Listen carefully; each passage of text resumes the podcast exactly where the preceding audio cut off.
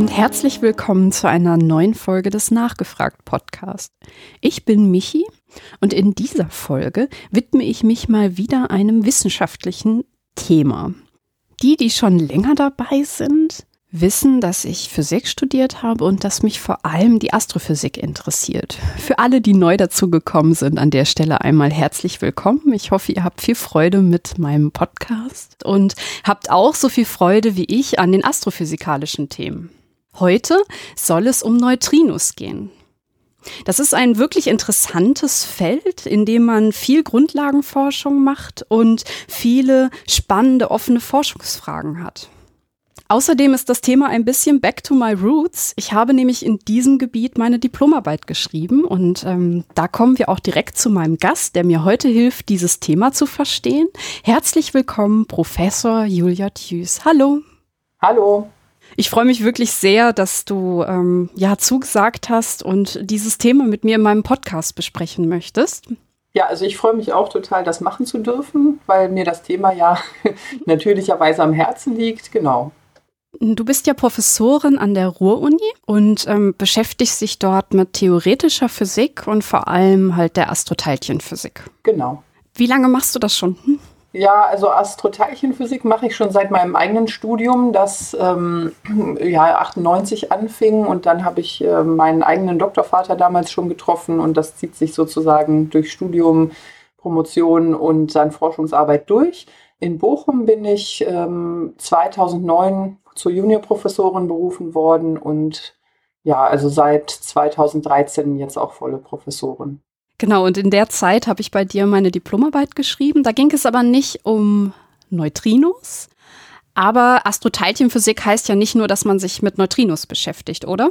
Genau, da geht es eigentlich darum, alle, alle Signale, die so aus dem Universum zu uns zu kommen, mitzunehmen, um das Universum zu verstehen. Also da möchte man gerne alles Licht, was es gibt, nehmen. Das ist ja so die klassische Astronomie. Dann geht man in den Radiowellenlängenbereich, äh, Infrarotstrahlung ähm, und dann, was so mein Thema ist, auch der Hochenergiebereich. Da gibt es dann die hochenergetische Gammastrahlung und das war ja so auch Thema in deiner Arbeit zu verstehen, wo die herkommen kann, wo sie vielleicht gar nicht mehr herkommen kann. Genau, und mit dieser hochenergetischen Gammastrahlung kommen oft auch Neutrinos. Und das ist auch einer meiner Forschungsschwerpunkte. Warum war dieses Thema für dich so interessant? Also ich glaube, weil es diese Elementarteilchenphysik, also das ganz Kleine, das Universum so im ganz Kleinen zu verstehen, mit dem ganz Großen verknüpft hat. Ne? Also man muss äh, verstehen, was passiert eigentlich mit diesen kleinsten Teilchen, die es überhaupt gibt und wie beeinflussen die diese ganz riesig großen astrophysikalischen Systeme. Das hat mich, glaube ich, von Anfang an fasziniert. Das heißt, Neutrinos sind kleine Teilchen? Das sind die winzigsten Teilchen, die man sich so vorstellen kann. Wenn man überlegt, was, was macht die Größe eines Teilchens aus, dann redet man eigentlich über Massen. Ja, also das heißt, äh, große Teilchen haben viel Masse, kleine Teilchen haben wenig Masse. Und ähm, die Neutrinos, die sind so klein und leicht, dass wir noch nicht mal bisher messen konnten, wie viel Masse ein einziges Neutrino überhaupt hat. Wie würdest du denn äh, sagen, was sind Neutrinos? das ist schwierig zu sagen, wenn man das einordnen soll ins Bild der Teilchenphysik. Dann haben Neutrinos keine Ladung. Es gibt ja Teilchen, die ähm, Ladung haben, also irgendwie ähm, auf elektrische Felder reagieren, auf magnetische Felder. Ne? So Neutrinos sind ungeladen. Ähm, die, sie haben, wie gesagt, kaum eine Masse und werden deswegen auch oft als äh, Geisterteilchen bezeichnet, weil sie einfach so wahnsinnig schwer sind zu finden. Ne? Also wenn man jetzt kein Magnetfeld oder elektrisches Feld anlegen kann, um die Teilchen zu messen, äh, dann kann man sie aber auch nicht über die, also in, im Universum zum Beispiel gut finden, dadurch, dass man guckt, wo ist denn die ganze Masse im Universum. Da tragen sie halt einfach erstmal sehr wenig bei. Äh, und die wechselwirken nur über etwas, das heißt schwache Wechselwirkung. Äh, und das ist äh, wichtig für radioaktiven Zerfall. Das heißt, wenn man die überhaupt finden möchte, muss man sich gut überlegen, wie kann man das tun. Und so sind sie eigentlich auch charakterisiert dann. Ne? Also diese geisterhaften Teilchen, die sehr, sehr schwer sind zu messen. Du hast gerade gesagt, dass man ähm, die Neutrinos im Universum finden kann. Gibt es die denn nur im Universum oder haben wir auf der Erde auch Neutrinos? Ja, ich bin jetzt etwas pedantisch und sage, wir leben ja auch im Universum. Mhm. Und auf unserer Erde gibt es auch Neutrinos. Und das ist äh, das Schöne an denen ist, die merkt man nicht. Die gibt es halt wirklich äh, also sehr, sehr viele von, aber sie schaden uns nicht, äh, weil sie einfach nichts, ähm, sie gehen einfach durch alles durch. Ähm, ganz natürliche Neutrinoquellen sind zum Beispiel wir selber. Ja, weil wir immer, äh, also jeder Mensch hat so einen gewissen Anteil an Kalium und äh, diese Kaliumatome, ähm, die, die zerfallen mit der Zeit und senden Neutrinos aus. Also der Mensch selber ist eine Neutrinoquelle. Mhm. Wie gesagt, das ist nicht schädlich und überhaupt nichts, weil das äh, ist einfach so. Und das war schon immer so und hat noch nie jemandem geschadet. Und es weiß auch keiner, weil es halt wirklich sehr, sehr schwer, also, also sagen wir so, es kann keiner im Alltag messen, weil es halt ähm, sehr, also weil einfach äh, diese Neutrinos einfach wegfliegen. Äh, umgekehrt, äh, wenn man jetzt ähm, zu Kernkraftwerken oder so geht, da zerfallen ja auch ähm, Atomkerne und auch da kommen viele, viele Neutrinos raus. Und das wird auch von Forschern genutzt, um, zu, um diese Neutrino-Eigenschaften zu messen. Äh, und auch da ist sozusagen äh, das Neutrino äh, vollkommen ungefährlich und sehr schwer zu fassen. Ähm, was, jetzt muss ich auch überlegen, ob ich noch ein weiteres Beispiel habe. Aus dem Erdkern kommen auch Neutrinos, ähm, die da im Erdinneren erzeugt werden. Von daher haben wir auf der Erde sehr, sehr viele Neutrinoquellen. Und äh, die sind aber alle äh, relativ klein gegenüber dem, was ähm, vom Urknall von den Neutrinos übergeblieben ist. Da gibt es nämlich, ähm, also diese Neutrinos, ähm, die es auch da, wo die Erde ist, äh, sehr viel gibt. Ähm, die sind alle schon so ein paar Sekunden nach dem Urknall entstanden und äh, liegen seitdem sozusagen hier rum. Ähm, und das macht eigentlich den, den größten Neutrinofluss aus, der so täglich auch durch so einen Menschen durchgeht. Also wir haben, wenn man sich so seinen eigenen Daumen anguckt, dann gehen da so ähm, 10 Milliarden Teilchen pro Sekunde durch. 10 Milliarden Neutrinos pro Sekunde ungefähr.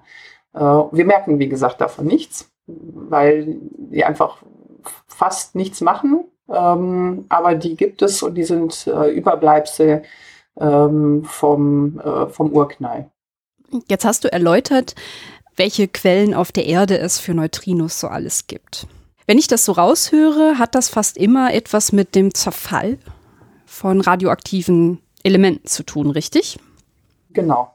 Was ist das da genau? Welcher, ähm, welcher Zerfall führt dazu, dass wir die Neutrinos bekommen? Ja, wenn man äh, sich das vereinfacht anschaut, dann sind in diesen radioaktiven Zerfällen eigentlich immer Neutronen ähm, äh, beteiligt. Ne, das ist also ein, äh, ein Bestandteil von so einem Atomkern, ähm, ein Neutron. Äh, das ist auch ein neutrales Teilchen, aber viel, viel schwerer und auch zusammengesetzt aus anderen Elementarteilchen, die man Quarks nennt. Und dieses Neutron, wenn man das jetzt so für sich nimmt, nicht im Kernverbund, sondern einfach nur ein einzelnes Neutron, dann lebt das gar nicht so lange, sondern zerfällt. Und da kommt dann ein Proton raus, ein Elektron und ein Neutrino. Und ähm, diesen, äh, in diesem Zerfall kommen, äh, genau, und diese Neutronen gibt es auch in den, äh, diesen radioaktiven Kernen und ähm, es funktioniert dann in ähnlicher Weise, wenn die zerfallen. Dann gibt es am Ende ähm, oft ein Neutron weniger und ein Neutrino mehr in der Welt. Mhm. Und die Neutrinos sind dann losgelöst von dem Kern und fliegen eben durch, äh, durchs Universum dann, genau.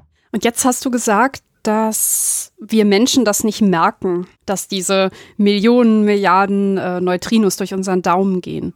Warum ist das so? Ja, äh, weil sie eben so wahnsinnig wenig Masse haben.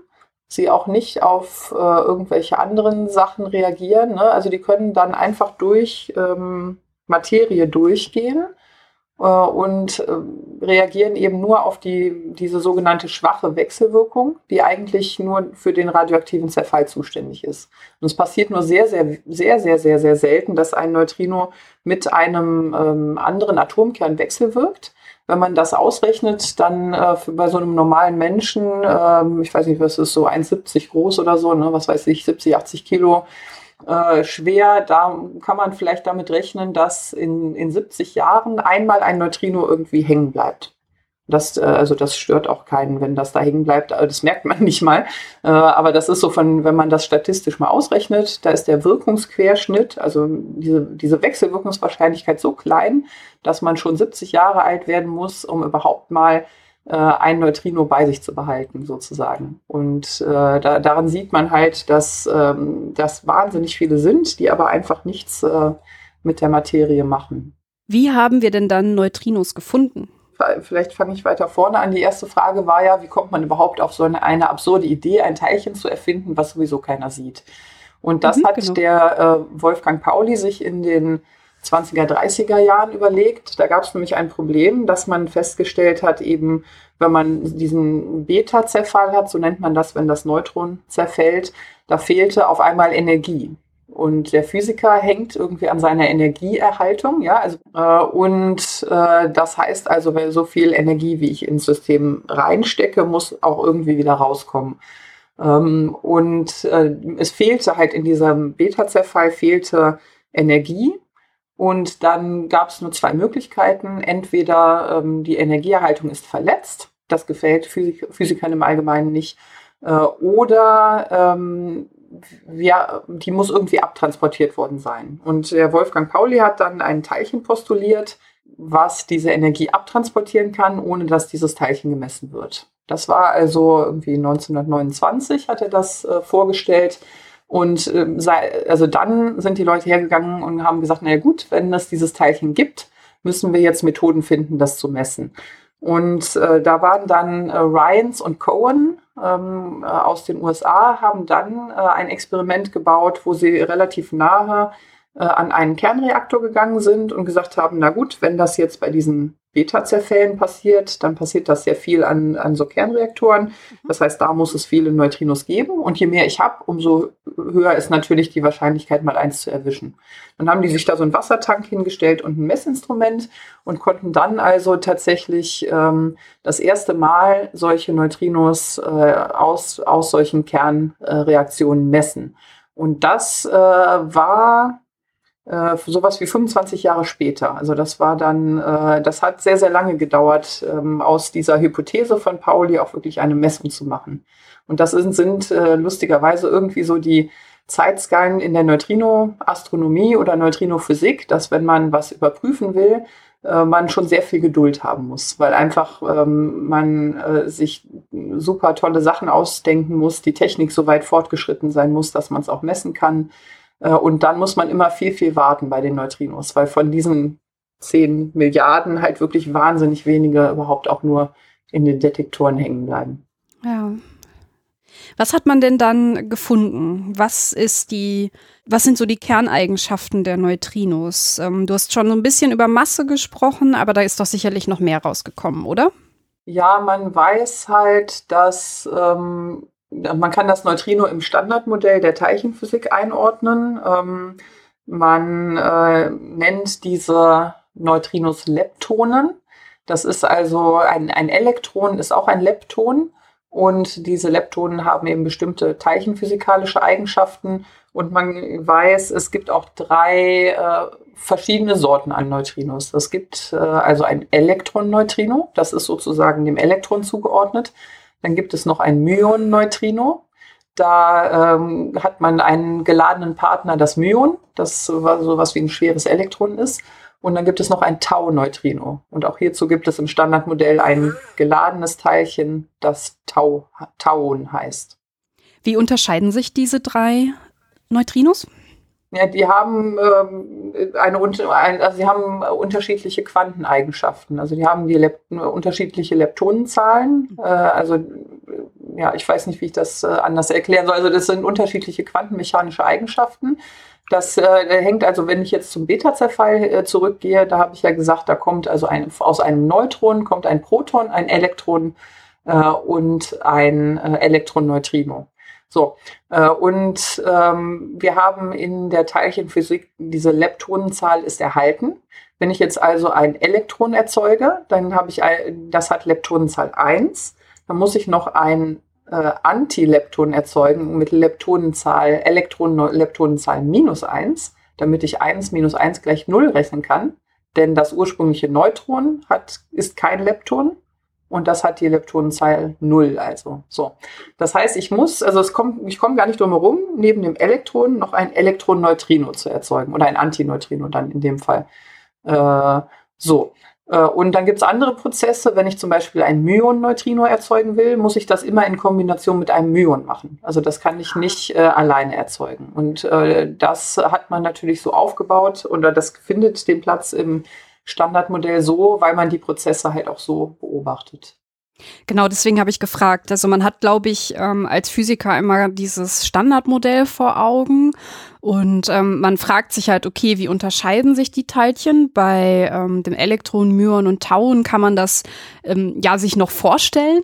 Also ne, verschiedene Massen, ähm, die, das, die einen zerfallen viel schneller als die anderen. Also das Elektron ist stabil und baut unsere Materie auf, während äh, die Myonen und Tauen sehr, sehr schnell zerfallen. Aber wenn man jetzt an die Neutrinos denkt, ist es super schwierig, sich vorzustellen, was ist ein Elektronneutrino, was ist ein Myonneutrino. Und ähm, um mal so ein bisschen dich, sich dem zu nähern, ähm, habe ich versucht, das nochmal so ein bisschen zu greifen.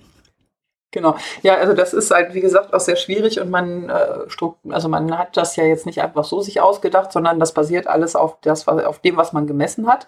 Und man weiß halt einfach, ähm, okay, wenn ich jetzt diesen, äh, diesen Neutronenzerfall habe, die, äh, also den Beta, den sogenannten Beta-Zerfall, da kommen immer diese, äh, diese Elektroneutrinos raus. Äh, und wenn ich jetzt, ähm, ich kann auch das Myon zerfallen lassen ähm, und dann ähm, produziere ich auch ein Elektron. Da muss auch wieder mein Elektroneutrino dabei. Aber da ich ja vorher ein Myon hatte, kommt dann noch ein Neutrino raus. Ah. Und das ist das Myon-Neutrino, damit die Myon-Leptonenzahl erhalten ist. Ja, und äh, so kann man erklären, warum äh, in welchen Zerfällen, äh, wie, also wie viele Neutrinos da erzeugt werden und die ähm, eben auch verschiedene Quanteneigenschaften dann haben. Mhm. Jetzt hast du schon öfter die Neutronenmasse angesprochen, ganz am Anfang, und ähm, das Standardmodell. Wie ist denn jetzt die Masse eines Neutrinos zu verstehen, vor allem im Zusammenhang mit dem Standardmodell? Ähm, gar nicht, ist die kurze Antwort. Denn im Standardmodell der Teilchenphysik ähm, ist man, also wenn man das aufbaut, dann geht man erstmal davon aus, dass Neutrinos ähm, keine Masse haben. Das äh, liegt daran, dass man ähm, eine bestimmte Eigenschaft der Teilchen messen kann. Das ist die Teilchenhelizität, wird das genannt. Im Endeffekt kann ich ähm, darüber, also wenn ich keine festgelegte Helizität habe, dann weiß ich, die Teilchen fliegen, wenn sie zerfallen, eigentlich in alle Richtungen. Und wenn ich jetzt äh, eine festgelegte Helizität der Teilchen habe, dann äh, kann ich, je nachdem, wenn ich dann Magnetfelder anlege und so, was die Neutrinos ja an sich nicht interessiert, dann kann ich es aber schaffen, dass alle Neutrinos nur in eine Richtung fliegen. Ähm, und das äh, zeigt den Teilchenphysikern, ich habe also diese äh, Helizität der Neutrinos festgelegt. Die sind eigentlich, äh, die ist eigentlich ähm, festgelegt. Und das funktioniert nur, wenn die Teilchen masselos sind. Sonst könnte ich Transformationen machen und so und würde äh, da eine, eine, Verletzung der Erhaltungsgrößen wieder bekommen. Ähm, so, das heißt eigentlich im Standardmodell der Teilchenphysik sind die Neutrinos masselos. Ähm, jetzt habe ich aber immer schon davon gesprochen, ähm, gerade, dass die Neutrinos ja schon eine kleine, kleine Masse haben. Und das weiß man wiederum auch aus anderen Messungen, dass die, diese Masse e, es geben muss, und aus den Messungen, dass diese Helizität eigentlich festgelegt ist, weiß man, dass die sehr, sehr klein sein muss, weil sonst hätte man eine Verletzung der Helizität gemessen. Mhm. Du hast jetzt gesagt, dass andere Messungen auch auf eine Masse hindeuten. Was sind das für Ergebnisse, die das tun? Ja, also das erste, äh, was man beobachtet hat, ist, ähm, man kann äh, interessanterweise für die Sonne sehr gut. Da, Vorhersagen, da laufen ja so Fusionsprozesse ab. Mhm. Ähm, und in diesen Fusionsprozessen, ähm, das ist so, also da, da wird auch die schwache Wechselwirkung genutzt und ähm, da kommen auch viele, viele Neutrinos raus. Und diese Fusion, Fusionsprozesse an sich, die sind in der Theorie sehr gut bestimmt. Das heißt, man weiß also äh, ziemlich genau, wie der Neutrinofluss aussehen muss, ähm, der von der Sonne kommt. Und man weiß dann auch über diese Leptonenzahlerhaltung kann man also ausrechnen, wie viele davon sind Elektronenneutrinos, wie viele Myonneutrinos, wie viele Tauneutrinos. Ähm, so, und dann äh, kann man natürlich hergehen äh, und Messungen auf der Erde anstellen und gucken, okay, wie sieht das in der Sonne aus? Äh, wie viele Elektronenneutrinos messe ich, wie viele Myonneutrinos? Ähm, und kann das dann vergleichen mit dem Standardmodell. Und da hat man halt festgestellt, dass, das, äh, dass es da starke Abweichungen vom, von diesem Standardmodell gibt, wo die Neutrinos masselos vorhergesagt sind. Und wenn man dann eine Korrektur macht und sagt, okay, die Neutrinos haben eine kleine Masse, äh, dann äh, ändert sich das Verhältnis zwischen äh, Elektronenneutrinos und Myonneutrinos auf dem Flug von dem, vom Produktionsort bis zur Erde. Und das nennt man Neutrino-Oszillation. Ähm, die Neutrinos können also ihre, ähm, ja, ihre also äh, sich ändern von einem Elektronenneutrino zu einem Myonneutrino oder umgekehrt ähm, so dass wenn die, also wenn jetzt auf der Sonne viele Elektronenneutrinos erzeugt werden und wenig Myonneutrinos, äh, sich das Verhältnis halt angleichen kann auf dem Weg bis zur Erde. Und das kann man ähm, auch quantenmechanisch erklären und dieses Phänomen heißt Neutrino-Oszillation.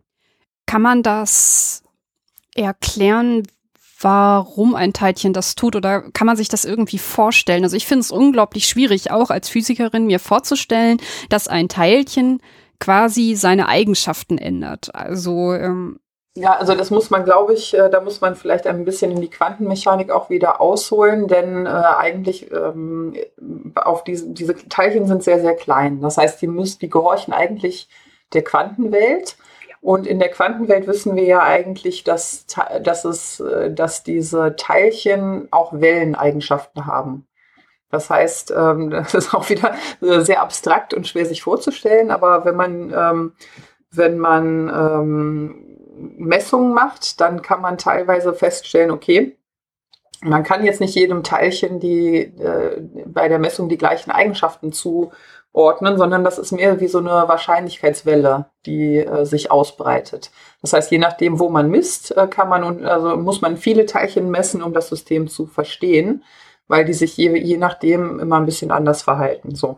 Äh, und was man jetzt quantenmechanisch machen kann, ist, man kann diesen Teilchen, ähm, also den Neutrinos jetzt wieder, einen ähm, Massenzustand zuweisen. Das heißt, jede, es gibt ähm, einen Zustand, der beschreibt, welche Masse die Teilchen haben. Und dann gibt es einen anderen Zustand, der diese, ich nenne es mal Leptonen, Eigenschaft vorhersagt. Ne? Also das heißt, äh, ich habe einmal äh, diesen Zustand Elektroneutrino, Myonneutrino, Tauneutrino und ich habe auf der anderen Seite den Zustand Masse 1, Masse 2, Masse 3. Äh, so, und wenn natürlich die keine Massen haben, dann ist alles gut, dann äh, bleiben die ähm, Teilchen bei ihren Teilchen. Wenn ich jetzt aber verschiedene Massen, und das ist der, das Wichtige, die Massen müssen verschieden sein, verschiedene Massen ähm, diesen Neutrinos zuordne, dann können, dann werden die, ähm, diese ähm, Leptonenzustände aus den Massenzuständen gemischt. Und äh, diese Teilchenoszillationen ähm, machen es dann möglich, dass ich sozusagen die, äh, die äh, Flavor-Zustände, äh, jetzt habe ich es doch gesagt, das, das, nennt man dann Flavor auf Englisch oder in, auch in, in der Teilchenphysik, äh, das, was ich jetzt immer die Leptoneneigenschaft genannt habe. Ne? Das ist also der Flavor, der Geschmack der Teilchen. Äh, diese Flavor-Zustände äh, können sich dann ähm, ändern. Das heißt natürlich, dass wenn ich messe, ich immer irgendwie ein Elektroneutrino oder ein Myonneutrino messe. Ich kann jetzt nicht messen, das Teilchen ist die Hälfte von dem und die Hälfte von dem. Aber ich messe ganz, ganz viele Teilchen und kann dann sagen, meine Statistik stimmt nicht. Also, aber sobald ich was messe, und das ist noch so eine lustige Eigenschaft der Quantenmechanik, wenn ich irgendwas messe, muss das Teilchen sich dann festlegen, was es ist. Ja, und das passiert aber dann äh, wie, wie ein Würfel eigentlich, ne, den ich irgendwie bestimmt Zufall, eingestellt habe. Ne? Äh, genau, also, also er hat eine bestimmte Wahrscheinlichkeit, dass ich jetzt äh, ein Elektroneutrino messe und eine bestimmte Wahrscheinlichkeit, dass ich ein Myonneutrino messe, trägt das jeweils mit sich, dieses Teilchen. Ne? Ähm, und diese Wahrscheinlichkeiten verschieben sich dann pro Teilchen. Vielleicht kann man das so erklären. Ne? Und das geht aber nur, wenn diese Teilchen unterschiedliche Massenzustände haben, sonst würde diese Mischung nicht, ähm, nicht existieren. Das heißt, wir haben hier sehr, sehr interessante, du hast sie Geisterteilchen genannt, die auf mehreren Ebenen sehr interessante Eigenschaften haben. Wir haben nicht nur diese geringe Wechselwirkungsrate, die sie besonders machen, sondern auch diese interessante Fähigkeit, dass es diese Neutrino-Oszillation gibt. Ähm, wenn ich dich richtig verstanden habe, messen wir immer ein Drittel von dem einen, sprich wir haben zwei Drittel zu wenig gemessen, wenn wir zum Beispiel die Neutrinos der Sonne uns anschauen. Richtig? Äh, ich muss, müsste jetzt in die Zahlen äh, noch mal reinschauen, um ehrlich zu sein, was die Sonne angeht. Aber das ist, äh, äh, es sollten, wenn ich mich richtig erinnere, relativ viele Elektroneutrinos sein und davon sind es weniger geworden. Da sind welche in die Myonneutrinos gegangen. Ah, okay. Das hängt aber jetzt davon ab, welche Quelle ich mir anschaue. Ne? Also das, ich beschäftige mich immer mit den Quellen, die weiter weg sind. Das sind diese, das sind aktive Galaxien zum Beispiel. Und da weiß, weiß ich auch, weil das mein Forschungsgebiet ist, da werden die äh, Neutrinos so produziert, dass ich erst, äh, also dass ich da, wo die produziert werden, habe ich einen Anteil von zwei äh, Elektroneutrinos und einem Myoneutrino und keinem Tauneutrino. Und die sind dann so lange unterwegs, dass wenn die auf der Erde ankommen, man von jedem ein Teilchen hat. Also ein Elektron, ein äh, Myon und ein Tauneutrino. Das ist so das Standardszenario, mit dem ich arbeite. In der Sonne ist das ein bisschen anders weil da der Hauptprozess wirklich die Produktion der Elektroneutrinos ist und der Weg nicht so weit ist. Das heißt, ah, das ja. macht nochmal einen Unterschied. Okay, aber das heißt, ähm, wir messen auf jeden Fall auf der Erde oder beziehungsweise haben in der Vergangenheit zu wenige von den erwarteten Neutrinos gemessen und sind dann auf die Idee gekommen, ähm, dass es diese Neutrino-Oszillation gibt. Nee, eigentlich hatte man die Idee schon längst, äh, dass es ah. diese Oszillation geben muss. Und ja, Moment, ich spezifiziere das nochmal. Ähm, also so für die Sonne hatte man tatsächlich schon lange das Problem, dass man da zu wenig gemessen hat. Und dann gab es verschiedene äh, äh, verschiedene äh, Schulen, die sagten, okay, die Messung ist halt einfach verkehrt, weil das ist nicht so leicht, Neutrinos zu messen. Ne? Und andere Schulen, die gesagt haben, ah, aber das kann man super erklären mit den Neutrino-Oszillationen. Ähm, und dann kam äh, tatsächlich dann die Messung der, ähm, der atmosphärischen Neutrinos noch dazu, wo man den gleichen Effekt messen konnte. Und das war alles konsistent miteinander. Und dann konnte man eben sagen, okay, das müssen jetzt hier die Neutrino-Oszillationen sein, die äh, diese Neutrino-Zahlen verändern. Mhm. Und die Neutrino-Oszillation, das muss ich mir so vorstellen, ähm, das ist ein quantenmechanischer Effekt, dass also quasi das ähm, ja, Elektroneutrino mit einer gewissen Wahrscheinlichkeit sich ja quasi gemessen wird als eins der anderen beiden. Kann man das so zusammenfassen? Ja. Gut, jetzt haben wir ja, wie gesagt, diese zwei sehr besonderen Eigenschaften, die dieses Teilchen auch super spannend machen aus meiner Sicht. Dennoch wollen wir das ja jetzt auch irgendwie messen. Und du hast jetzt schon öfter angedeutet, dass es diese geringe Wechselwirkungsrate gibt und dass man dafür ja jetzt diese Wassertanks benutzt hat in Bezug auf ähm, ja zum Beispiel ähm, Atomkraftwerke, wo man dann versucht hat, aus den Kernreaktionen die Neutrinos zu messen. Wie kann man denn jetzt Neutrinos experimentell nachweisen? Ja, ähm, was, äh, wenn man sich das halt überlegt, was braucht man eigentlich, dann kann man erstmal auf die Idee kommen, entweder man braucht wahnsinnig viele Neutrinos und einen normal großen Detektor, weil, wie gesagt, man hat die Wechselwirkung mit einer sehr, sehr kleinen Wahrscheinlichkeit. Wenn ich jetzt viele davon habe, ähm, dann ähm, eins davon bleibt irgendwie hängen in meinem Wassertank und macht eine Spur, die ich dann messen kann. Oder ich gehe einen anderen Weg. Äh, ich ähm, habe jetzt vielleicht nicht, sitze jetzt nicht direkt an der Quelle. Ähm, und dann habe ich nicht mehr so viele Neutrinos, aber ich baue mir riesige Instrumente. Ne, weil je größer mein Detektor dann ist, umso höher ist natürlich dann auch wieder die Wahrscheinlichkeit, dass in einem dieser äh, Nukleonen, die dann in meinem Behältnis drin sind, dass äh, irgendein Neutrino hängen bleibt. Ähm, und Wasser und Wasser nutzt man da sehr gerne, weil das ja transparent ist. Und wenn ich dann ein, ein Messinstrument ins Wasser lege, setze, äh, und ich möchte eine Spur sehen, die dann ja eigentlich irgendwie eine Abstrahlung von Licht ist, diese Spur, ähm, dann äh, ist, hilft mir natürlich ein transparentes Medium, das mhm. zu sehen. Hat Wasser auch eine höhere Wechselwirkungsrate mit Neutrinos? Ja, also je dichter ich mein Medium mache, umso mehr äh, habe ich natürlich zum Wechselwirken. Also wenn ich dann irgendwie mir eine Eisenwand nehmen würde oder so, dann wäre das nochmal effizienter. Jetzt findet man seltenst irgendwelche dicken und riesengroßen, kilometergroßen Eisenblöcke in der Natur. Und außerdem kann man in diesen Eisenblöcken auch keine Spuren messen, weil der ja nicht transparent ist. Ne? Äh, das heißt, das hat eine angemessene Dichte. Ähm, man, was man tatsächlich um die, für die Messung der atmosphärischen und äh, Sonnenneutrinos gemacht hat, ist, man hat sich in einen Tank schweres Wasser. Äh, ne? Also das hat jetzt einen Neutron noch mehr äh, und dann hat man halt dieses äh, D2O anstatt H2O. Das ist nochmal ein bisschen dichter und kompakter. Das heißt, mit der gleichen Menge an Wasser kann ich also mehr messen. Äh, mehr bleiben mehr Neutrinos hängen. Das geht aber tatsächlich nur unter technisch sehr hoch, also es ist technisch sehr hochaufwendig und äh, irgendwann, und das ist ja auch mein Forschungsfeld, ähm, sucht man nach natürlichen Wasservorkommen, weil die einfach viel größer sind als ähm, das, was man jemals künstlich irgendwie in einen Tank sperren könnte. Ne? Und dann ist man schnell äh, im äh, Ozean oder in der Antarktis, wo Eis ist ja auch transparent, wo man auch schön messen kann. Und die Transparenz hilft, weil ähm, der Neutrino-Effekt, also wenn man ein Neutrino misst, gibt es einen Lichteffekt. Genau. Das Neutrino trifft auf irgendwie ein Teilchen im Eis oder im Wasser und dann ähm, entstehen andere Teilchen wiederum und diese anderen Teilchen, die strahlen Licht ab. Und dieses Licht misst man. Deswegen äh, werden auch äh, die Instrumente, die man dann ins Eis oder ins Wasser setzt, das sind ähm, Lichtverstärker. Also das nennt man auf Englisch dann Photomultiplier. Und mit diesen Lichtverstärkern, wie das Wort sagt, ne, wird dieses kleine ähm, Licht, was man so mit dem bloßen Auge gar nicht sehen könnte, äh, so elektronisch verstärkt, dass man das als Daten äh, dann messen kann. Und äh, genau diese Lichtspuren, die sucht man, ähm, da sucht man danach. Sind das besondere Lichtspuren? Ähm, also ich will darauf hinaus, äh, wie kann man unterscheiden, dass äh, störende andere Strahlung äh, das Messungsergebnis nicht verzerrt? Ja, das ist eine sehr gute und wichtige Frage. Natürlich, ähm, wie ich gesagt habe, die Neutrinos treffen auf einen Kern und dann wird irgendwas anderes erzeugt. Das irgendwas anderes, das sind auch wieder Elektronen oder Myonen.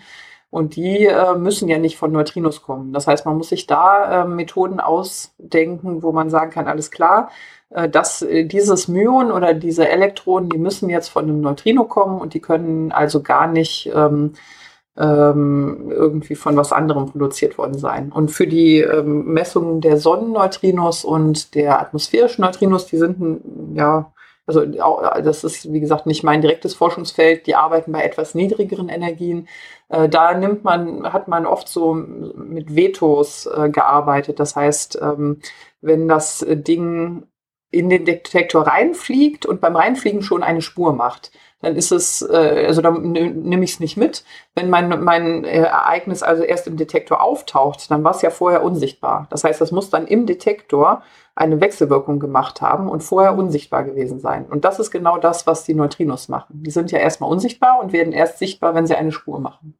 Und so kann man dann äh, in diesen aus meiner Perspektive etwas kleineren Detektoren selektieren. Und selbst arbeite ich ja am IceCube-Observatorium mit. Und da nutzt man auch solche Veto-Effekte, aber da kann man tatsächlich auch die Erde selber als Schutzschild nehmen, weil die Neutrinos durch die Erde durchfliegen können und andere Teilchen können das nicht machen. Das heißt, wenn ich weiß, irgendwas kommt aus Erdkernrichtung, dann weiß ich, alles klar, das muss ein Neutrino gewesen sein. Und die Richtung kann man unterscheiden?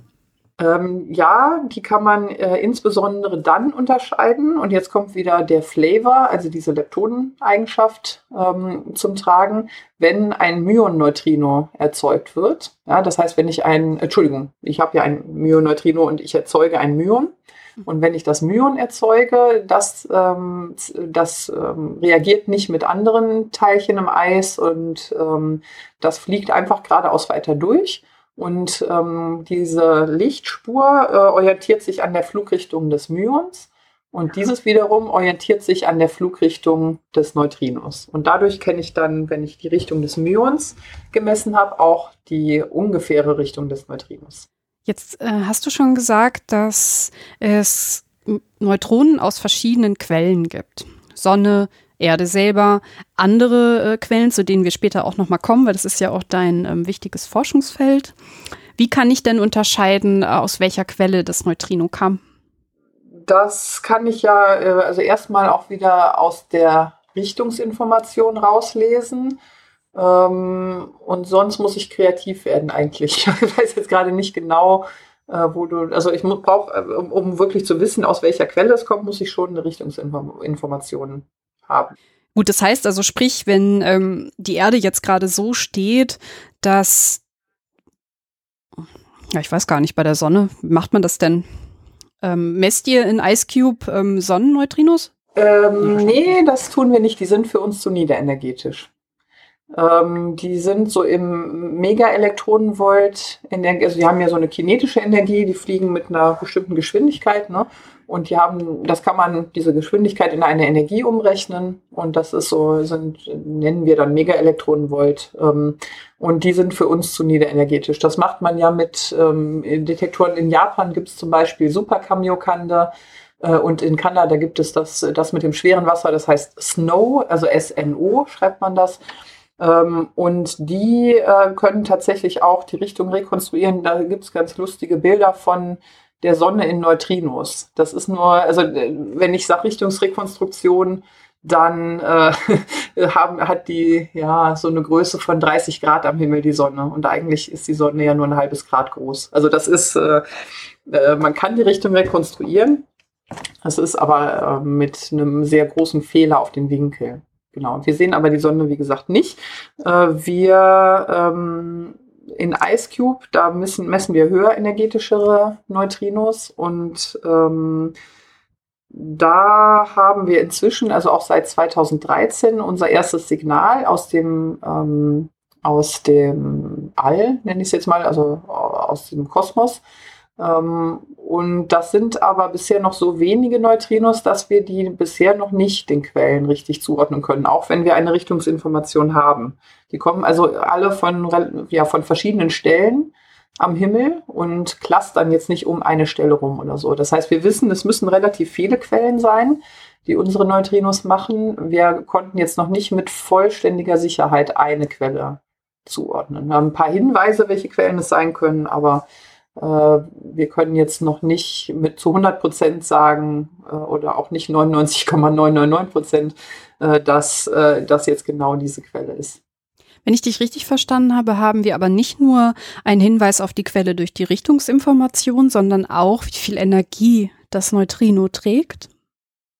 Also niederenergetische Neutrinos kommen von der Sonne und äh, hochenergetische, das sind dann eher die, ähm, ja, die großen Quellen im Universum. Also mit groß meine ich die hochenergetischen, wie zum Beispiel Galaxien und so weiter, oder?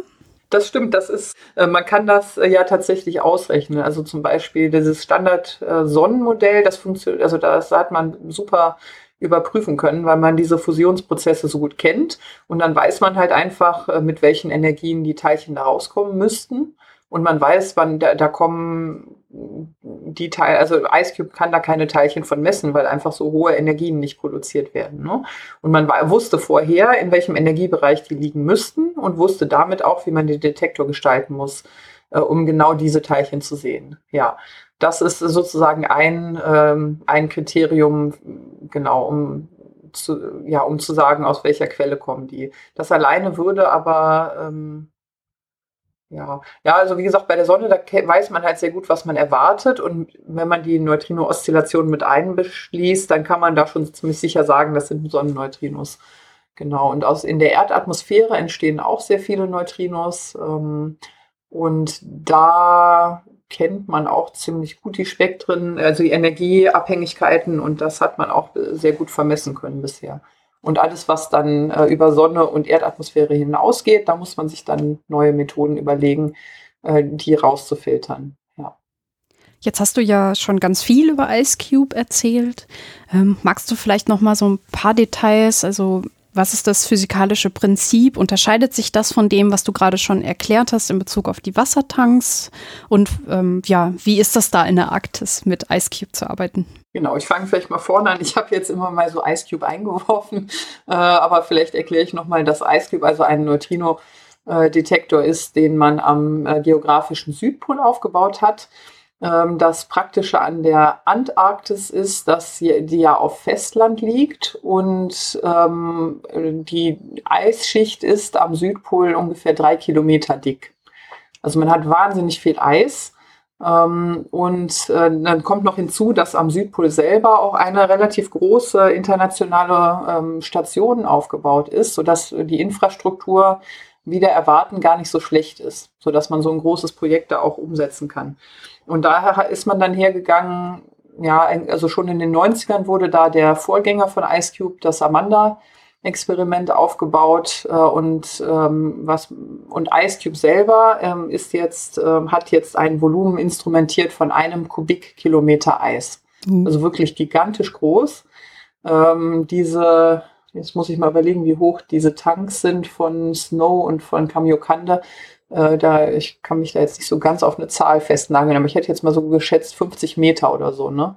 Ähm, ich, aber ich, so in der Größenordnung, ne? Und jetzt haben wir hier einen Kubikkilometer an Eis.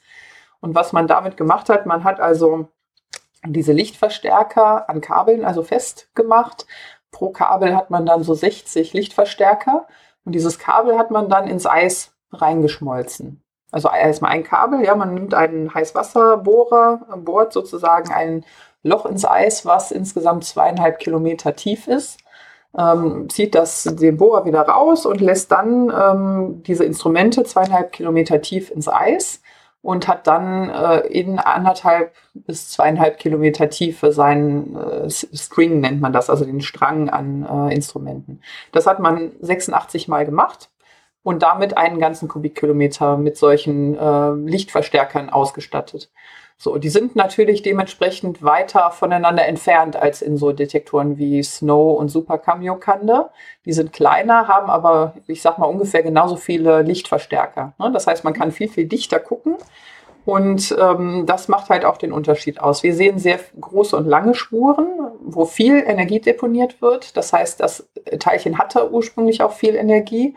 Und äh, Super Kamiokande und Snow sehen kleinere Ereignisse, können, genau, aber äh, die, die verpassen wir sozusagen, weil die einfach zwischen den Strängen passieren. Ne? Die sind zu klein für uns.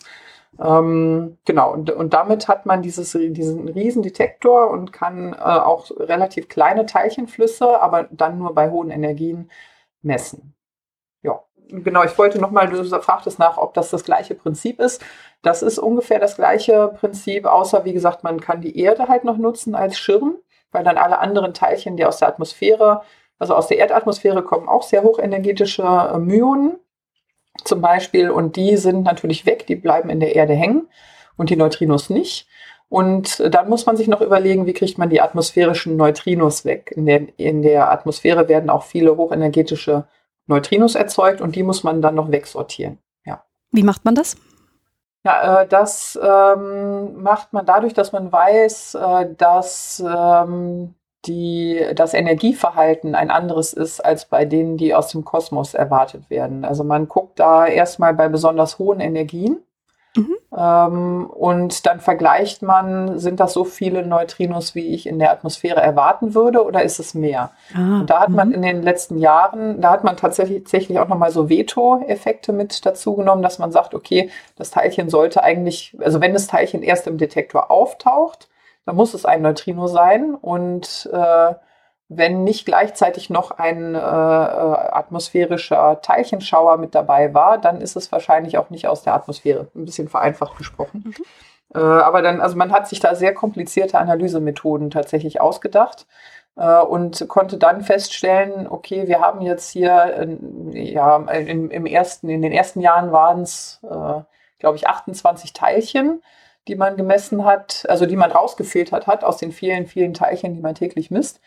Ähm, und da konnte man dann sagen, das sind viel zu viele, so dass die, die können nicht alle aus der Atmosphäre kommen. Und dadurch wusste man das erste Mal, dass man also Neutrinos aus dem All hier gemessen hatte. Wow. Ich muss ja sagen, ich finde das mega faszinierend. Ice Cube ist ähm, eins der faszinierendsten Experimente, das ich kenne. Ähm, einfach schon alleine wegen dieser Größe und ähm, wegen der super spannenden Teilchen, die es misst. Ja, das geht mir auch so. Also sprich, wir haben jetzt ein Instrument, ähm, was vor allem Neutrinos misst, hochenergetische ähm, Neutrinos, weil eben die Detektoren sehr weit auseinander sind und wir dann äh, nur Spuren von Neutrinos messen, die eine hohe Energie haben. Genau.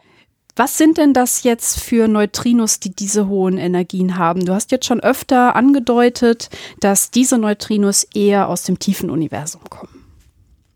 Genau. Also da wissen wir halt, ähm, da können wir jetzt wieder unsere Richtungsinformation mit hinzunehmen. Ich hole vielleicht noch ein bisschen noch mal aus, was so, ne, also, weil, äh, also wir haben natürlich jetzt einige Neutrinos und da kann man sich ja fragen, na ja, da muss man doch auch wissen, von welcher Quelle die kommen. So einfach ist das halt nicht. Ähm, ja, ich, ich würde jetzt schätzen, dass wir jetzt in den Jahren vielleicht so irgendwas um die 100 Neutrinos äh, gesammelt haben oder vielleicht auch ein paar hundert. Äh, und äh, wir kennen die Richtung so auf ein Grad am Himmel genau, mhm. wenn wir Glück haben. So. und äh, ein Grad, das ist irgendwie noch mal doppelt so breit wie der Mond. Ja, also das ist jetzt nicht so, dass wir sagen können, wie wenn wir mit dem Auge an den Sternenhimmel gucken, oh, wie schön, da funkeln all die schönen Neutrinos an, an irgendeiner Stelle, sondern wir müssen sagen, ja, das kommt irgendwie so aus Richtung des Mondes oder noch ein bisschen weiter weg. Also das heißt, wir können jetzt leider, wenn man dieses Grad äh, nimmt, wo das Neutrino ungefähr herkommt, da liegen alleine meistens irgendwelche, wie, sowas wie 2000 Quellen drin. Das heißt, man muss dann erstmal überlegen, oh, kann das jetzt mit der Quelle zusammenhängen oder mit der, ne? Mhm. So, und dann haben wir auch noch äh, die Situation, dass die jetzt, äh, wenn da jetzt fünf Stück aus diesem Gradwinkel kommen würden, dann kann man sagen, alles klar, das sind jetzt fünf aus einer Richtung, da weiß man, da ist eine Quelle. Ne? Das ist aber leider nicht so, sondern die verteilen sich wirklich ähm, ja, breitläufig auf dem Himmel. Die kommen nicht, nicht äh, die, von denselben man kann sagen, die kommen nicht von denselben, von exakt der gleichen Quelle, sondern das müssen viele Quellen sein. Äh, das kann man alles schon aus diesem Datensatz rauslesen. Es müssen also mehrere hundert äh, bis tausend Quellen sein, äh, die diesen Neutrinofluss machen. So, jetzt habe ich angefangen auszuholen. Genau, so, dann kann man weiter analysieren. Wenn ich jetzt, wenn die jetzt von der Sonne kämen, dann müsste ich also irgendwo ein Cluster aus Richtung der Sonne finden. Das finden wir nicht. Das äh, äh wissen wir also, äh, hätten wir auch nicht erwartet, weil die Sonne, wie gesagt, so hochenergetische Teilchen gar nicht äh, emittiert. Dann kann man weitergehen und sagen, na gut, vielleicht kommen die ja aus der Milchstraße. Das Milchstraßenband ähm, sieht man jetzt im Norden nicht so gut, aber man, man weiß ja, das ist so, hat man vielleicht schon mal gesehen, so ein Band am Himmel. Ne? Oder man sieht das tatsächlich ganz gut im Norden übrigens, aber nicht, nicht wenn so viel Lichtverschmutzung ist. Ja, leider. Das heißt, man weiß aber, das müsste von einem bestimmten Band am Himmel kommen. Dann kann man sich dieses Band angucken und fra sich fragen, okay, kommen jetzt alle meine Neutrinos denn eigentlich aus dieser Richtung dieses Bandes? Und das ist auch nicht so. Das heißt, wir wissen eigentlich auch schon, die sind nicht von unserer eigenen Galaxie. Mhm. Und damit bleiben nur noch fremde Galaxien.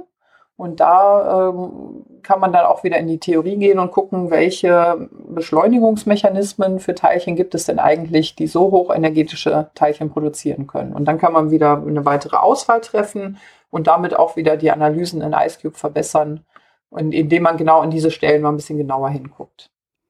Welche Objekte oder welche ähm, ja, Vorkommen im Universum haben denn solche also welche Objekte im Universum und welche Beschleunigungsprozesse können denn solche Neutrinos erzeugen? Ja, auch da hole ich noch mal ein bisschen aus. Und zwar, um ein hochenergetisches Neutrino zu bekommen, brauche ich erstmal äh, irgendwas, was diese Teilchen zu so hohen Energien bringt. Jetzt habe ich von einem Beschleunigungsmechanismus gesprochen und ein neutrales Teilchen zu beschleunigen ist sehr, sehr schwierig, weil ich das nur mit elektrischen oder Magnet, zeitlich veränderlichen magnetischen Feldern machen kann.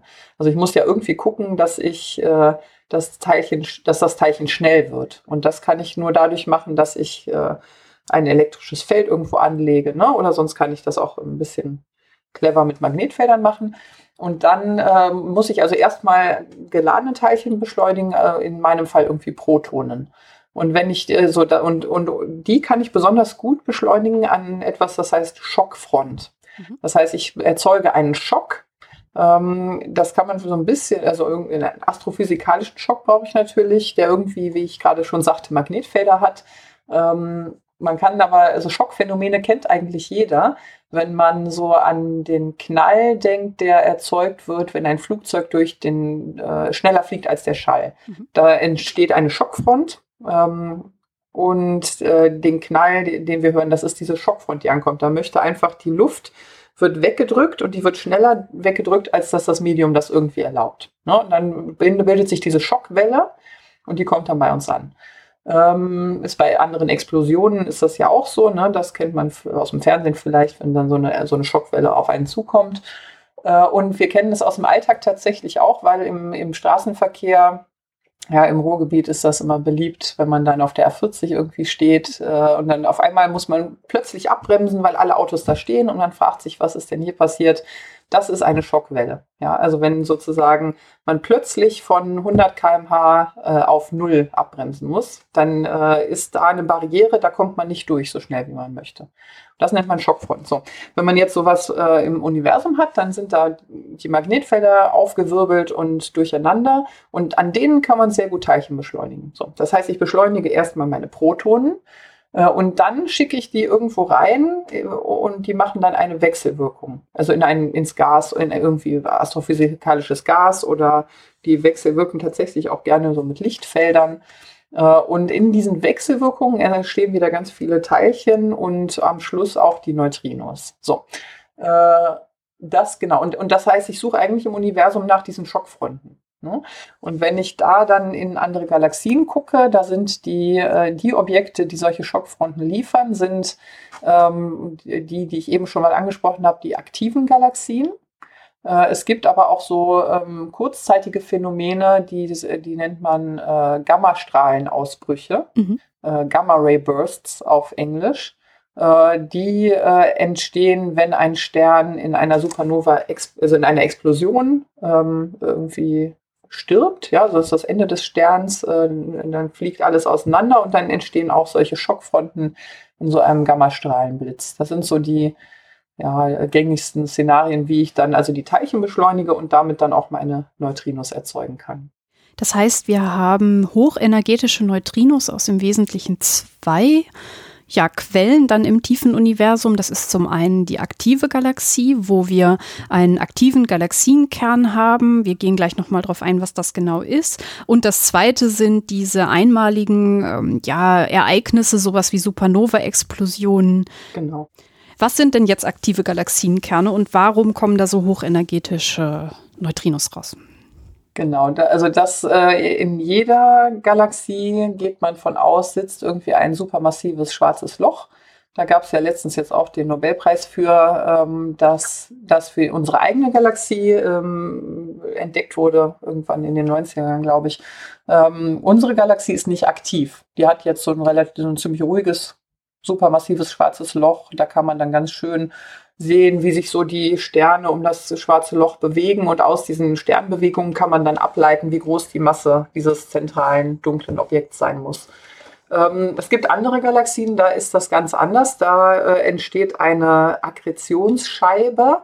Also da wird ganz, ganz viel Materie von dem schwarzen Loch angezogen. Und äh, diese Materie strahlt ganz, ganz hell. Das heißt, dieses schwarze Loch selber äh, sieht ganz, ganz hell aus und strahlt stärker als die gesamte Galaxie, als alle, also stärker als alle Sterne, die man in der Galaxie findet. Und so definiert sich erstmal eigentlich dieses Phänomen der aktiven Galaxie, also dass wirklich direkt am schwarzen Loch ähm, so eine Akkretionsscheibe zu sehen ist. Das war übrigens auch ja viel in den Medien, dass man dieses schwarze Loch von M87, eine aktive Galaxie, äh, beobachten konnte. Und das äh, sieht man tatsächlich dadurch, äh, wie dieses, also man sieht da auf diesem Bild, wie dieses Material in dieses schwarze Loch reinfällt und in der Mitte ist es ganz schwarz. Ja, und das äh, kann man dann, also das ist das erste Mal, dass man das wirklich so im Detail sehen konnte. Äh, und das, was man da drumherum, dieses Leuchten, was man sieht, ist diese Akkretionsscheibe. Genau, M87 ist eine sehr, sehr nahe aktive Galaxie. So, und was für uns da jetzt interessant dran ist, die hat auch einen riesen äh, Jet, an Plasma, der aus diesem Kern rausgeschossen wird und der in vielen Galaxien, äh, aktiven Galaxien wirklich viel, dieser Jet, also dieser Strahl, der nach außen geschossen wird, der ist größer als die Galaxien selber. Also der reicht äh, ein Faktor 10, 100 weiter aus den Galaxien raus, als die selber groß sind. Und in diesen Jets, Plasmajets, werden, ähm, bilden sich so Schockfronten, genau die, die wir brauchen, um Teilchen zu den höchsten Energien zu bringen. Und deswegen sind die für uns so interessant, weil es wirklich nicht viele Objekte im Universum gibt, äh, die überhaupt von der Theorie her in Frage kommen, Teilchen zu so hohen Energien zu beschleunigen. Gibt es denn noch andere außer die aktiven Galaxienkerne? Ja, also äh, das äh, zweite Szenario, was man sich vorstellen kann, ist so ein, ein Gammastrahlenblitz, also Gamma Ray Burst auf Englisch, ähm, wo dann äh, diese, also ein Stern eben in eine Explosion vergeht, also eine Supernova-Explosion. Und äh, auch da, das ist ganz interessant, äh, diese Sterne bilden auch äh, ähm, einen Jet aus, zumindest im Fall dieser Gamma Ray Bursts, wenn sie dann also explodieren. Und auch in diesen Jets äh, kommt es zu Schockfronten und Teilchen können dort beschleunigt werden. Ja. Der Unterschied zwischen diesen beiden Quellen ist ja, dass bei dem einen wir quasi eine einmalige Messung haben müssten und bei dem anderen ja einen kontinuierlichen ähm, Neutrinofluss. Kann man das in, in Ice Cube irgendwie sehen oder ähm, sind es dazu zu wenige Neutrinos, die wir messen? Ja, das ist ganz interessant. Ähm, das stimmt äh, natürlich erstmal. Ja, diese aktiven Galaxienjets, die sind da dauerhaft. Und der Gamma Ray Burst, der ist nur einmal da und dann ist er wieder weg. Ähm, man hat tatsächlich so sehr gut äh, nach einem Signal von Gamma Ray Burst suchen können mit Ice Cube, weil man ja weiß, wann die, diese Dinge am Himmel sind. Ne, das heißt, man konnte diese Daten ganz schön selektieren und immer sagen, okay, zu diesem Zeitpunkt und aus dieser Richtung hätte was kommen müssen, gibt es denn da was? Und dann macht man das für alle Gamma-Ray Bursts, die man kennt. Und man hat also nichts gefunden. Das heißt, äh, da wissen wir eigentlich schon, dass unser Neutrinofluss, den wir messen, der kann nicht ähm, dominiert sein, zumindest von diesen Gamma-Ray-Bursts. Allein, dass wir da diese zeitlichen Informationen noch haben, können wir da sehr, sehr gut äh, also ausschließen, dass das die Hauptquellen unserer, unserer Neutrinostrahlung also sind. Ähm, jetzt ist es halt, macht es das ein bisschen komplizierter, weil diese aktiven Galaxien äh, auch sehr zeitlich variabel sind. Also die haben auch so Ausbrüche, ne? wenn mehr Materie in den Jet reinfliegt, dann kommt auf einmal ein Riesenausbruch. Äh, und die sind also auch zeitlich variabel. Und das ist eine Möglichkeit, warum wir bisher noch nicht diese Quellen dingfest machen konnten. Mhm. Ähm, dass halt immer mal eine andere flärt, also, also Flair nennt man das, wenn das dann so, so hohe Energien ab, abgegeben werden. Ähm, dass das also, die sich immer abwechseln im, in der Neutrinoproduktion. Das ist eine Möglichkeit, warum wir noch nicht ähm, die Quellen dingfest machen konnten. Das heißt, wir haben hier ein äh, Teilchen, das aufgrund seiner Energie einen Hinweis darauf gibt, woher es kommt. Also äh, es kommt eigentlich quasi überall her, die Atmosphäre, wir Menschen selber, aber auch die Sonne. Und dann gibt es eben noch diese ja, großen Objekte, hochenergetischen Ereignisse im Universum, die hochenergetische Neutrinos zu uns schicken und Experimente wie Ice Cube weisen eben genau diese Neutrinos nach, aber weil es eben so selten ist und wir Probleme haben mit der Richtungsinformation, konnten wir bisher die Quellen für diesen Neutrinos noch nicht so richtig nachweisen. Genau. Was sind denn das jetzt trotzdem für Forschungsgebiete, die mit Ice Cube angegangen werden können? Oder beziehungsweise welche Forschungsfragen versucht ihr zu klären? Also die, die äh, wichtigste äh, ist vielleicht diejenige nach dem Ursprung der kosmischen Strahlung. Also diese Protonen, die da beschleunigt werden, äh, die misst man auch auf der Erde und man misst also, dass Teilchen beschleunigt, also die, die ho hochenergetischsten Teilchen, äh, Protonen jetzt, die man misst, mhm.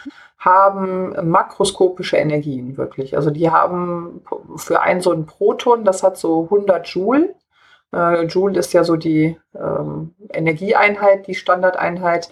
Äh, und das ist so viel Energie, wie ein Tennisball hat, wenn der von einem Profi irgendwie mit 200 km/h aufgeschlagen wird. Der Tennisball hat nur irgendwas wie 10 hoch, äh, muss ich mal rechnen, sowas wie 10 hoch 24, 10 hoch 25, 10 hoch 26 mal mehr Masse. Und für den ist es deutlich einfacher, auf diese makroskopischen Energien zu kommen. Die kleinen Teilchen äh, schaffen aber die gleiche Energie. Und das versteht man, also das schafft man auf der Erde nicht, solche Protonen zu diesen Energien zu bringen.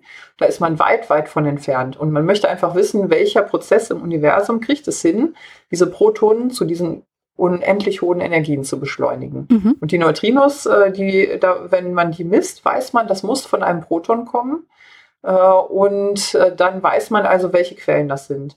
Von den Protonen selber weiß man das nicht, weil die, wenn die von der Quelle ausgestoßen werden, äh, die sind ja geladen und die reagieren also auf die Magnetfelder im Universum und kommen also nicht aus der gleichen Richtung an, wie sie abgeschickt wurden. Das heißt, man misst die zwar, man hat aber keine Richtungsinformation mehr, weil die sozusagen durchs Universum irren. Und dafür möchte man die Neutrinos nutzen. Das ist also eigentlich die wichtigste Frage, die also einer der, ja, der größten Rätsel in der Physik und Astrophysik sind. Woher kommen, kommt diese hochenergetische kosmische Strahlung eigentlich? Das heißt also wirklich, die entscheidende Frage ist, ähm, dass man mit Ice Cube äh, bestimmen kann, woher die Neutrinos kommen, die man misst. Genau. Und dann kann man auch ein bisschen Teilchenphysik noch machen. Man kann auch hier wieder die, die Leptoneneigenschaft, den Flavor messen. Ne? Also wie viele Elektronenneutrinos, wie viele Myonneutrinos, wie viele Tau-Neutrinos habe ich. Dann kann ich da versuchen, auf die ähm, äh, also auf, äh, darauf zu schließen, wie viele werden eigentlich von welchem in den Quellen produziert. Ne? Dann kann ich Neutrino-Oszillationen überprüfen. Also mit IceCube kann man ganz, ganz viel noch machen. Ähm, Hauptziel ist tatsächlich diese Identifikation der Quellen der kosmischen Strahlung. Aber als Observatorium kann IceCube also noch viel, viel mehr an teilchenphysikalischen und astrophysikalischen Dingen tun. Hat man eine Idee, wie man es schaffen kann, äh, die Quellen zu identifizieren, beziehungsweise die Richtung? Ja, also da, äh, wir gehen jetzt äh, dahin, dass wir IceCube noch weiter ausbauen. Und das Ziel ist also in, ich sag mal so zehn Jahren vielleicht einen Detektor da stehen zu haben, der noch mal zehnmal größer ist. Mhm. Und wir wissen eigentlich jetzt schon, dass, also IceCube selber ist ein bisschen zu klein, um ja, vielleicht kriegt man es hin, mit IceCube die ersten ein, zwei, drei Quellen zu sehen, aber wir wollen natürlich dann auch mehr. Wir haben so ein paar Hinweise, dass also eine aktive Galaxie, äh, die heißt äh, Texas 0506 plus 056. Ähm, und die hat man in, also da, aus dieser Richtung hat man ein wirklich sehr, sehr hochenergetisches Neutrino gesehen. Und gleichzeitig, wie das Neutrino kam, kam von dieser Texas-Quelle eben auch ein, äh, ein äh, Gammastrahlenausbruch. Ah. Und das äh, passiert sehr, sehr selten. Das haben wir noch nie gleichzeitig beobachtet.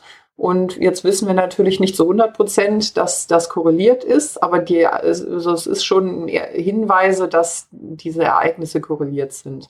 Also man glaubt, äh, man hat erste Hinweise, welche Quellen äh, es sein können. Und dafür, um das wirklich äh, vollständig zu bestätigen, braucht man einfach noch einen größeren Detektor. Und da wird jetzt darauf hingearbeitet. Da wird jetzt das IceCube Upgrade vorbereitet. Da werden erstmal die ersten neuen Strings ins Eis gelassen. Aber wenn man jetzt wirklich einen Faktor 10 größeren Detektor bauen will, das dauert, ähm, ja, also ich hätte jetzt mal so gesagt, zehn Jahre, vielleicht ein bisschen kürzer. Aber da, das ist noch, noch ein weiter Weg, bis wir da angekommen sind. Und da sind wir übrigens auch an einem Kommentar, den ich am Anfang gemacht habe. So Neutrino-Astronomie hat sehr lange Zeitskalen. Also wenn man da so eine 25 Jahre Zeitskala nimmt, äh, um ein, äh, eine Sache äh, zu bestätigen, dann ist das schon recht realistisch. Aber das, was man rausbekommt, hat meistens auch ziemlich revolutionären Charakter. Also wenn man damit die, die äh, Eigenschaften oder die, den Ursprung der kosmischen Strahlung finden kann, äh, dann ja, es, es äh, gibt da auf jeden Fall einen Nobelpreis für. So auf dem Level ist das dann. Was für andere offene Forschungsfragen gibt es in dem Feld? Denn es gibt ja nicht nur IceCube und die hochenergetischen Neutrinos, sondern was würdest du sagen, sind die drängendsten Fragen in Bezug auf Neutrinos? Ja, also die, eine der drängendsten Fragen ist natürlich die nach der exakten Masse der Neutrinos. Ähm, und da, jetzt kann man über die astrophysikalischen Messungen sehr schön ähm, messen, welche Massenunterschiede es zwischen den einzelnen Komponenten gibt. Man kann aber keine absolute Masse bestimmen. Mhm. Und dafür gibt es jetzt in Karlsruhe zum Beispiel seit einigen Jahren das äh, Katrin-Experiment äh, wo man ähm, ja also mit bestimmten einem bestimmten experimentellen Setup also versucht äh, die Neutrinomasse wirklich direkt zu messen. Ne? Also das heißt, da kann man wirklich äh, an, an dem Setup wirklich messen, welche Masse die Neutrinos ha haben. Ähm, jetzt muss die halt schon auch so noch relativ groß sein, damit man das wirklich messen kann, sonst sieht man den Effekt wieder nicht. Und wenn man den nicht sieht, dann kann man aber sagen, die muss auf jeden Fall kleiner sein als so und so. Mhm. Und momentan die aktuellen Limits sind so bei 2 Elektronenvolt äh, Masse für die Experten, denen das was sagt. Und das möchte man nochmal in Faktor 10 verbessern. Also man möchte sagen, äh, wenn's, wenn entweder die Masse messen, die kann man dann bis 0,2 Elektronenvolt messen, oder man kann halt sagen, okay, muss kleiner sein als 0,2 Elektronenvolt. Ne? Und das ist also, das ist auch so eine Nobelpreis-trächtige Frage, wer da die, die Neutrinomasse wirklich misst, äh, der kann schon dann in den nächsten Jahren auch mit einem Nobelpreis Wie geht denn die Physik damit um, dass im Standardmodell die Neutrinos eigentlich keine Masse haben sollten? Wird das Standardmodell in Frage gestellt? Genau, ja, da muss man also auch ähm, Terme dann einbauen, die diese Helizitätsverletzung berücksichtigen. Und das ist also die, für die Theorie ist das tatsächlich eine der größten, äh, also neben der Frage nach der dunklen Materie ist das eine der größten offenen Fragen äh, wie das Neutrino wirklich ins Standardmodell reinpasst. Ne? Also da, ähm, da, und das ist, das ist super, weil ähm, wir wissen halt, dass unser Standardmodell eigentlich nicht fertig ist. Weil was man eigentlich haben möchte, ist, dass man alle vier Kräfte in einer Beschreibung vereint und dann, äh, je nachdem, in welchem physikalischen Bereich man dann geht, dominiert die eine oder die andere. Wir haben es aber bisher nicht geschafft, alle, also hier, keiner hat es bisher geschafft, alle vier Kräfte zu vereinigen. Das wäre sowas wie die Weltformel.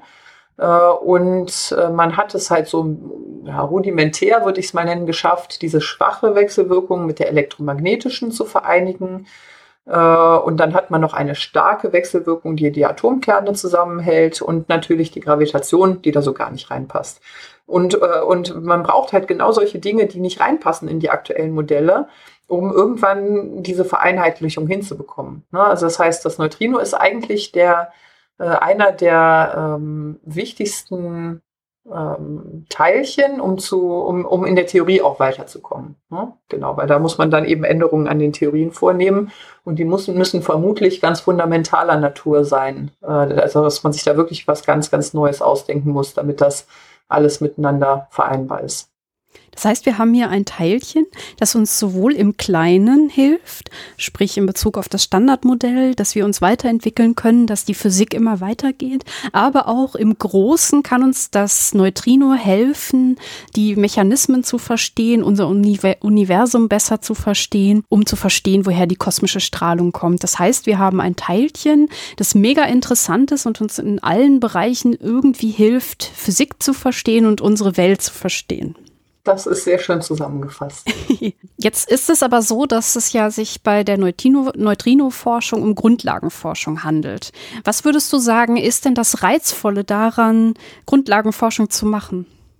Ja, also ich glaube, man, äh, die Gesellschaft ist ja nur da, wo sie jetzt ist, dadurch, dass sie Grundlagenforschung zugelassen hat. Ne? Also man hat äh, also das wichtigste Beispiel ist natürlich irgendwie aus den letzten Jahrhunderten die äh, Relativitätstheorie von Einstein.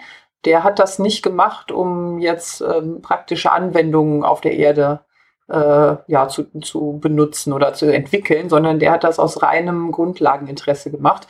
Nichtsdestotrotz äh, müssen diese Effekte berücksichtigt werden, gerade wenn man jetzt über die Satellitensteuerung nachdenkt äh, und äh, alle möglichen technischen Errungenschaften, die, die sind darauf angewiesen, dass man verstanden hat, was passiert. Äh, im, im Gravitationsfeld, was passiert, äh, wenn man zu hohen Geschwindigkeiten geht. Ähm, weil wir viele, viel der Kommunikation läuft ja über Satelliten ab und ohne Relativitätstheorie wäre das so gar nicht möglich. Das heißt, das äh, überhaupt einen Satelliten ins All zu schicken, äh, da muss man halt irgendwie verstanden haben, wie die Gravitation äh, im Weltall äh, funktioniert. Das war jetzt nur ein Beispiel, ähm, ne, also dass, also, dass Grundlagenforschung wichtig ist. Ähm, ich könnte noch viele weitere nennen. Quantenmechanik gehört sicherlich auch dazu. Ähm, das heißt, wir brauchen also um, um sich technisch weiterzuentwickeln, braucht die ähm, Gesellschaft Grundlagenforschung. Das mag im ersten Moment, mag das nach Spielerei dann aussehen, warum macht man jetzt diesen Quatsch, ne? Aber zu verstehen, wie funktionieren denn Teilchenwechselwirkungen eigentlich, das bringt uns wirklich äh, fundamental weiter, äh, weil ja alles, alle Kommunikation, die jetzt digital zum Beispiel abläuft, die funktioniert ja dadurch, dass wir Teilchen äh, hin und her schicken. Ne? Und wenn man das besser versteht, dann kann man sich auch technisch ähm, weiterentwickeln. Und äh, wie, wie, gesagt, das Neutrino ist da einer der wichtigsten Bausteine und daher, also das ist wahnsinnig wichtig zu verstehen, äh, was das für eine Rolle hat und damit zu verstehen, wie unsere Welt eigentlich funktioniert. Ähm, es ist ganz lustig, dass man äh, auf dem Weg irgendwie auch immer direkt äh, technischen Nutzen weiterentwickelt, ne? weil diese Instrumente ja alle auch irgendwie technische Komponenten ha haben. Ne? Und äh, also jetzt, äh, wenn man jetzt über die Gamma-Astronomie nachdenkt, die benutzt also ähnliche Kameras zum Beispiel, wie auch in der medizinischen Physik verwendet wird. Also da gibt es auch, da gibt es tatsächlich auch immer ähm, Dinge, die einen direkten Nutzen für die Gesellschaft haben. Ne? Mhm. Äh, aber das ist, äh, unser Hauptinteresse ist eigentlich wirklich, die Welt im Fundamentalen zu verstehen. Äh, und das hat ähm, ja auf jeden Fall einen langfristigen Nutzen für die Gesellschaft. Hast du es denn oft, ähm, dass Leute dir begegnen und sagen so, hey, warum machst du denn diese Grundlagenforschung? Äh, das ist Geldverschwendung oder ähnliches? Ja, also es ist tatsächlich so, dass in den Vorträgen für die Allgemeinheit, die ich ja regelmäßig halte, die Frage oft kommt. Ja, echt? Oh, krass. Ja, also da sitzen natürlich oft auch Leute, die es einfach nur so interessiert. Äh, aber klar, auch die stellen sich ja die Frage, naja gut, ähm, soll man das Geld denn jetzt nicht lieber irgendwo anders reingeben? Ne? Ähm, das, und das ist äh, eine wirklich echte Errungenschaft der Gesellschaft, dass sie versteht, nee, das ist schon wichtig, das zu machen. Einfach weil, wenn man, wie gesagt, in die Vergangenheit guckt, es da so viele Beispiele gibt, sondern die Gesellschaft wäre jetzt nicht auf diesem äh, technischen Niveau, ähm, wenn wir das nicht gemacht hätten. Und auch mhm. diese, also wenn man jetzt in ein aktuelles Beispiel, die ganzen Diskussionen äh, über die Statistik, die geführt werden, die man braucht, für, um, um diese, diese äh, Ausbreitung des Virus zu verstehen. Ne? Das ist also auch ähm, ein Wissen, was wir ja uns alle äh, aneignen müssen, um diese Teilcheneigenschaften zu verstehen. Ne? Das heißt, auch hier kann, gibt es Physiker, die jetzt äh, Modelle entwickeln, wie die Virusverbreitung funktioniert und wo man dann also sehen kann, was muss man für Maßnahmen ähm, ähm, machen, damit äh, wir irgendwie damit klarkommen. Ne? Also das hat äh, einen ganz breiten Hintergrund äh, und trägt also insgesamt auch zur äh, ja, also gerade in so Krisensituationen, glaube ich, äh, ganz wichtig dazu bei, dass man ähm, dass man Grundlagenforschung macht, um eben grundlegend zu verstehen und nicht nur oberflächlich, äh, was gerade, äh, was war, also ja, was, was gerade in der Welt passiert. Wie gesagt, also mit dem Virus ist jetzt nur gerade eine aktuelle, ja. ein aktuelles Beispiel, äh, wo man als Physiker also wirklich auch äh, mitreden kann und auch erklären kann, äh, der Politik das vielleicht auch erklären kann, wo das Problem ist, was, ne, was hilft und so. Also da sind Physiker also auch ähm, federführend mit dabei. Ja, wir haben ja also ein Teilchen, das uns zeigt, warum Grundlagenforschung wichtig ist. Neutrinos wirken erstmal so total harmlos und ähm, man hört das immer so und man weiß erstmal gar nicht so genau, was es ist. Aber ich wollte diese Sendung machen, um eben rauszuarbeiten, wie so ein kleines Teilchen das Große und das Kleine verbinden kann, aber auch zeigt, warum Grundlagenforschung so spannend ist und ja, wie wir mit so einem kleinen Teilchen weiterkommen und die Physik weiterentwickeln. Haben wir denn zum Thema Neutrino aus deiner Sicht jetzt noch irgendwas vergessen? Nee, das war also ein sehr schöner, ausführlicher Rundumschlag. Ich kann natürlich noch zu vielen, vielen Dingen noch viel, viel mehr sagen. Äh, aber das waren jetzt schon wirklich sehr viele wichtige Aspekte, die wir besprochen haben. Ja, mir ist natürlich klar, dass man auch in einer Stunde das nicht schafft, dieses komplexe Gebiet komplett abzu, äh, abzugrasen. Ähm, ich hoffe, dass wir jetzt mal so einen kleinen Einblick gegeben haben und vielleicht kann ich ja noch mal die ein oder andere Folge zu Details dann noch mal nachschieben in den nächsten Jahren. Sehr gerne. Okay, ähm, dann bedanke ich mich schon mal bei dir, Julia, bevor wir zum letzten Teil der Sendung kommen, für dein unglaubliches Wissen und ähm, dass du uns dieses Thema wirklich so leicht zugänglich gemacht hast. Ja, ich muss mich bedanken. Ich finde das ja immer auch sehr spannend, das dann nochmal äh, zu erklären und freue mich natürlich auch immer, wenn sich die Leute auch für meine Forschung interessieren. Ja, ich finde die Forschung mega spannend und deswegen habe ich dich eingeladen. Also, das ist ja klar. Und ich hoffe, liebe HörerInnen, dass äh, euch das Thema auch gefallen hat. Falls das der Fall ist, würde ich mich natürlich wie immer über eine Bewertung bei iTunes oder ein Follow bei Spotify freuen. Falls ihr noch Fragen habt, Dinge unklar sind oder ihr auch irgendwelche Geschichten zum Thema habt, könnt ihr gerne kommentieren. Wenn ihr auf meine Seite geht und auf den Sendungstitel klickt, dann könnt ihr nach unten scrollen und da ist eine Kommentarfunktion. Da freue ich mich immer über Kommentare und reagiere auch so schnell wie möglich. Dann auf jeden Fall schon mal danke. So, dann kommen wir zum letzten Teil der Sendung.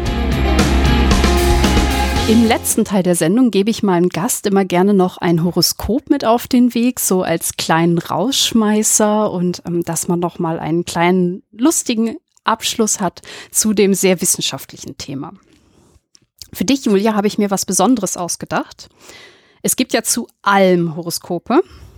Und äh, für dich habe ich was rausgesucht. Da geht es um Leichtgläubigkeit und Anfälligkeit für Fake News und Glaube an Wissenschaft. Also ist, gespannt. ist das Sternzeichen eher wissenschaftsgläubig oder neigt es dazu, Fake News zu hören? Okay. Weißt du dein Sternzeichen? Ich bin äh, im Sternzeichen Fische, heißt es, glaube ich, offiziell, ne? Fisch oder Fische. Okay, dann schaue ich einmal. Ich scroll mal einmal durch. Das Sternzeichen Fisch ist ein Freidenker, regiert von Uranus, dem Planeten des Fortschritts und der Innovation. Findet das Wasserzeichen großen Gefallen an neuen Theorien und Praktiken. Dabei kann es sehr leidenschaftlich werden. Statt einfach nur Vegetarier zu sein, mutiert zum Beispiel so mancher, so mancher Fisch zum militanten Tierschützer. Das ist erstmal auch überhaupt nichts Schlechtes. Doch der Fisch kann dazu neigen, sich zu verrennen und verschließt sich dann einem sonst so klugen Geist für jegliche Gegenargumente. Zwar gehört er zu den intelligenten Wasserwesen, doch ihm wird als astrologische Qualität statisch zugeordnet was dafür sorgt, dass er sehr stur sein kann. Hat er einmal Gefallen an einer Theorie gefunden, kann es passieren, dass er die Augen vor der Wahrheit verschließt. Dann nimmt er sogar augenscheinliche Fake News für bare Münze. Indem er sich stets gut informiert, kann er dem vor vorbeugen. Na? Ja, das war doch schon mal ein guter Rat zum Schluss. ja, also ich weiß, dass Uranus nicht wirklich einen besonders großen Einfluss auf die Erde hat.